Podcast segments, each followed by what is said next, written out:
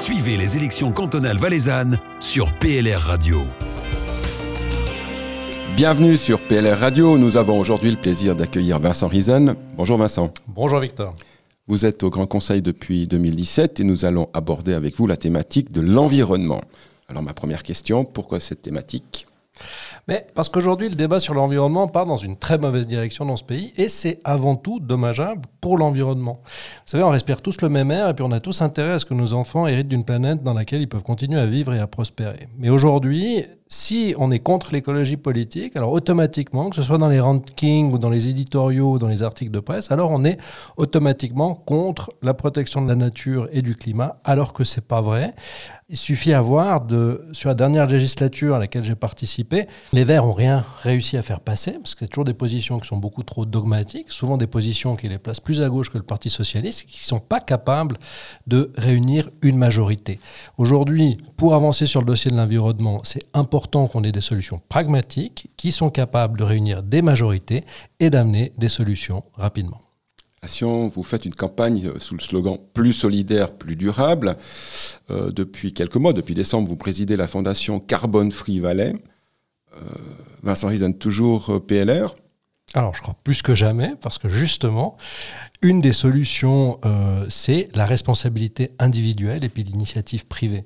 Euh, la, vague verte, elle s'est déclarée depuis, euh, depuis un an, deux ans, mais si on regarde dans les faits ce qui s'est passé dans les entreprises, dans les ménages, dans les bâtiments, dans la mobilité, ben, rien n'a attendu ce mouvement de fond pour, pour aller de l'avant. beaucoup d'investissements ont déjà été faits et ça, c'est la responsabilité individuelle qui s'est exprimée et je crois que c'est vraiment la chose qu'il faut encourager aujourd'hui parce que c'est celle-là qui va marcher. On ne peut pas, comme l'écologie politique, considérer que les êtres humains sont le problème parce qu'ils polluent. On doit, avec une approche plus libérale, considérer que chaque être humain est une solution et qui contribuera à nous sortir de la dépendance aux énergies fossiles. Et comment on fait pour sortir de cette dépendance? Est-ce qu'on est euh, incitatif euh, ou on est plutôt euh, répressif? Est-ce que le libre marché est capable de, de, de faire ça? Alors le, libre marché, il contient une notion fondamentale pour dépasser ces problèmes-là, c'est que c'est un, système qui, se repose sur la décision décentralisée. Parce que c'est un tel chantier, euh, la sortie des énergies fossiles, que ça demandera des décisions individuelles de tout le monde, qui de changer sa voiture, qui de revoir son isolation, qui de changer son chauffage, etc. Et c'est le libre marché qui permettra à chacun, chaque ménage, chaque entreprise de trouver les bonnes solutions pour sortir euh, de cette dépendance aux énergies fossiles. Alors, ça repose beaucoup plus sur un système incitatif qu'un système répressif, parce que le système répressif, il condamne, mais le système incitatif, il amène au développement de comportements plus vertueux, puis surtout au déclenchement d'investissements. Et là, on est vraiment dans une logique économique positive. On voit le système répressif. De, depuis cette année, on a une augmentation du prix de l'essence. Les gens commencent à réfléchir. Donc, donc c'est quand même quand il y a des changements euh, de prix que les choses évoluent aussi d'une manière individuelle. Alors il faut voir pourquoi il y a des changements de prix et ces changements de prix dépendent de de temps long dans l'industrie parce que le long de chaîne de valeur pour qu'on arrive à faire baisser suffisamment le coût de nouvelles technologies comme des batteries, des panneaux solaires ou des voitures électriques, bah, ça prend quand même beaucoup d'années d'investissement. Et puis aujourd'hui, on arrive justement dans un moment où tous ces investissements commencent à porter leurs fruits.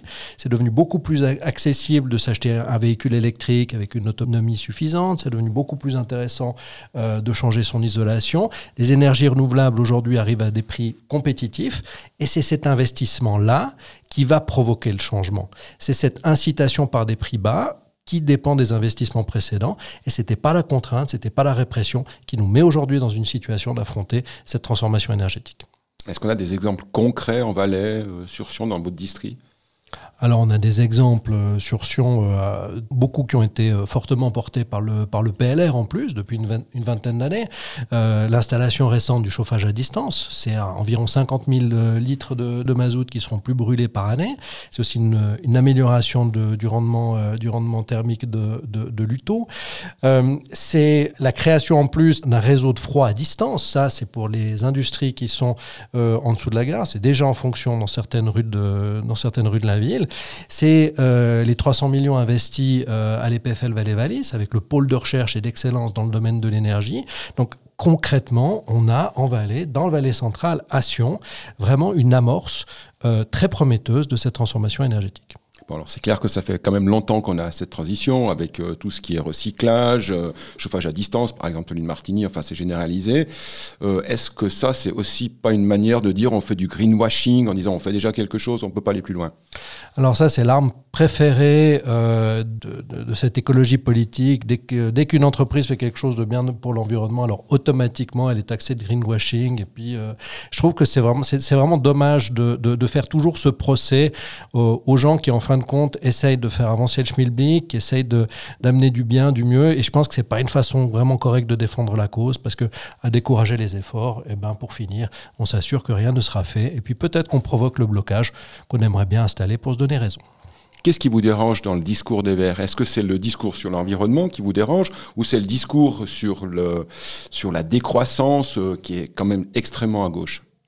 Je crois que ce qui me dérange le plus, c'est une, euh, une relation avec, avec l'environnement, avec la nature que, dans laquelle je ne me retrouve pas.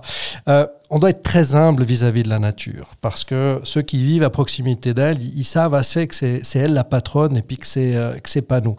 Euh, ce qui me gêne le plus dans, dans ce discours, c'est la, la place de l'individu, c'est la place de l'homme. L'individu doit être libre, il doit être responsable de ses choix, et ça ne doit pas être une quantité systématiquement considérée comme quelque chose de négatif et de polluant. D'une manière générale, en politique, on l'a vu par exemple en 2011, Fukushima, un tsunami qui a engendré une catastrophe nucléaire. Euh, la conséquence, a été que le nucléaire est devenu une énergie qui n'était plus du tout euh, voulue. La conséquence, c'est ouverture de centrales à charbon de nouveau, plus de carbone. Euh, Greta Thunberg qui manifeste aussi beaucoup de, beaucoup mesures pour l'environnement. On est plutôt en réaction politique ou bien quel est votre avis là-dessus? Mais l'histoire est faite de révolution et de contre-révolution. Le pendule euh, passe d'un côté beaucoup trop loin, puis ensuite il retourne de l'autre euh, dans l'autre sens. Et de manière assez intéressante, en Suisse, on a des institutions qui sont faites pour travailler au centre et pour travailler dans la durée. Et c'est pour ça que ces notions de, de pragmatisme et de consensus sont extrêmement importantes.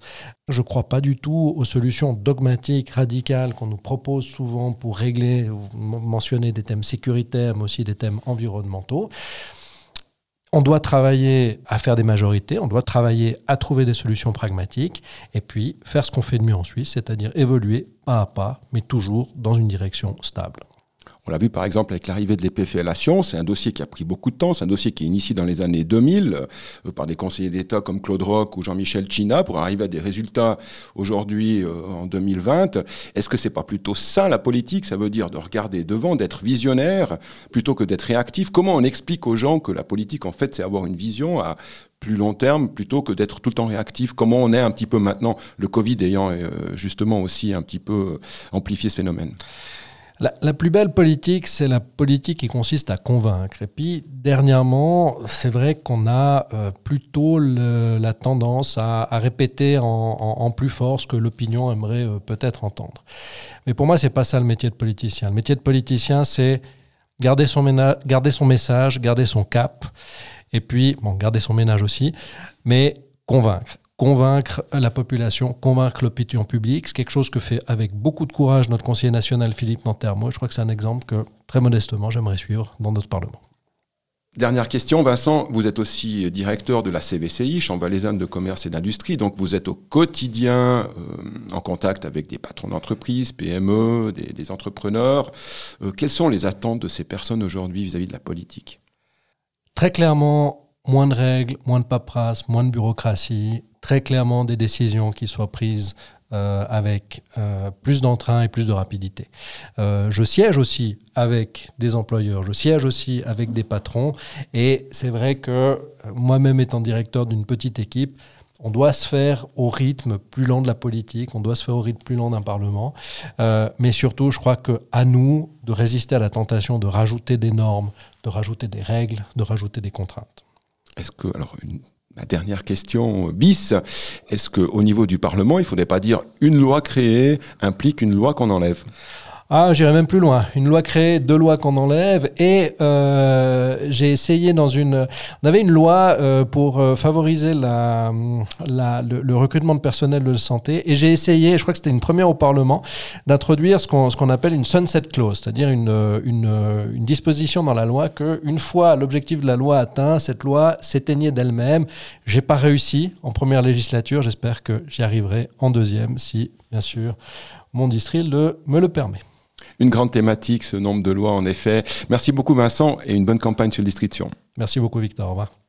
PLR Radio, la radio proche de vous.